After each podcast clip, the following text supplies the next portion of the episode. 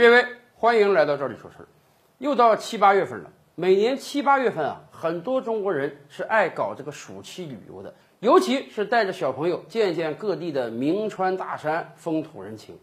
我们以前也聊过，今天中国人尤其喜爱境外游。仅2018年，我们就有一点五亿人次到国外去旅游，泰国也好。日本也好，西欧也好，美国也好，大把的中国游客，让他们真的赚的是盆满钵满。有时候我们也想啊，中国人既然这么爱旅游，而我们中国境内的旅游资源也非常发达，为什么很多人宁愿到国外而不在国内旅游呢？很多朋友们也说，因为今天啊，有时候到境外旅游啊，花的钱儿比境内旅游还要少，境外旅游有时候性价比还要高，是这样的。长久以来。国内旅游确实有各种各样的问题，直到今天，我们在各种视频平台上还能看到很多导游的陋习。啊！有的导游就因为整团的人在某个购物点什么没买，哎呀，你看给他嚣张的直接开骂呀，骂这个团上的每一个人，好像我们旅游就是非要在他当地买东西给他送钱，我们不买东西就亏欠他了他吃的，以至于很多朋友们都说国内旅游好，但是啊，国内旅游尽量不要跟团。反正都是中国人，中国的地方语言咱们也通，为什么要跟导游啊？你在网上做好攻略就得了。可是，即便自由行，有的朋友们也感觉到国内旅游还是贵。咱都不说别的啊，景点门票这个价格就高的吓人啊！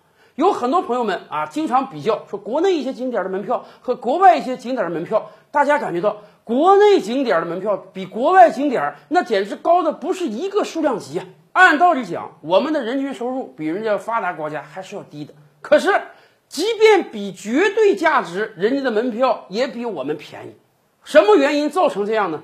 这个我们也理解啊。很多旅游景点啊，前期是花了不少钱，把各个景点给修缮好、整理好的。而且，人家修缮旅游景点的主要目的也是为了挣钱，发展当地经济啊。收取高额门票，那是最快、最直接挣钱的方式。然而，我们也得讲，这也是最伤游客的方式啊！很多地方的景点抱着就是做一锤子买卖的想法，哎，我把这个景点门票收的高高的，我一次性赚足你游客的钱，我就不担心你以后还来不来。反正中国有着十四亿人口啊，每人来一次，我就足够挣个一两百年钱了。正是在这样的想法带动下，我国各地景点门票价格是越来越高了。这也让很多人感觉到国内旅游都有点游不起了。而最近很多省份看出这个问题来了，很多省份也知道，我要在旅游品质上竞争，首先就要在价格上竞争，让我的价格降下来，让其他省份的老百姓能游得起我这个地方，我才能获得长足的发展。所以今天很多省份推出了定向优惠。福建也好，安徽也好，贵州也好，江西也好，人家纷纷推出了自己特殊的优惠政策。比如说，贵州说夏季避暑到贵州，那么好，所有省外的游客啊，你暑期到贵州来旅游，景点门票打五折，交一半钱就行了。外省的车辆你到贵州来旅游，我们高速通行费也就收你一半。江西也说了，考虑到暑期比较热。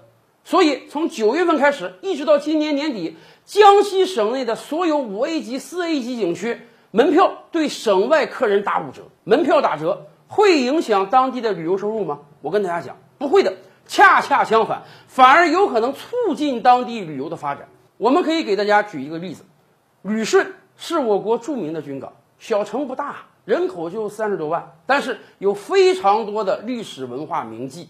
什么白玉塔呀、日俄监狱啊、军港啊啊，这既是重要的历史文化名迹，也是重要的爱国主义教育基地。在二零一七年以前啊，这些景点通通都是收费的，少则二三十块钱，多则五六十块钱。一个外地人如果想到旅顺游一圈，咱甭说别的啊，景点的大门票加起来就要两三百块钱之多。而且这些景点每一个本身都不大，进去了十几分钟、半个小时就可以出来。所以很多人感觉到，哎呀，到旅顺游一趟太不值了。你说什么没干呢？半天一天过去了，门票花了二三百块钱。二零一七年，旅顺区政府就做出了一个重要决定：旅顺辖区内所有国有控股的景点，刚才我们提到的所有这些景点啊，全部免费，一分钱都不用花，你来了就玩就可以了。表面上讲，我建景点是为了挣钱啊。你现在好了，你这景点不收钱了，我这个旅顺当地的旅游收入能得到提升吗？能得到提升。为什么？大量的外地人感觉到，哎，本来我的行程中是没有旅顺的，因为听说过去一趟光门票都花二三百，现在好了，门票一分钱不花了，那我当然应该过去了。大量的人过来旅游，那不只是来买门票的，人家有交通的支出，有住宿的支出，有餐饮的支出，有娱乐的支出，这些收入足以覆盖掉免费了的门票收入。也正是在免费政策的带动下，这两年旅顺的旅游收入不断攀升。所以啊，借由旅顺这个例子，我们真的得劝一劝全国各地的旅游景点们，门票还是不要收太高了，不要妄想做一锤子买卖，要让消费者真正在你这里感觉到了实惠，你的旅游收入才能不断攀升啊。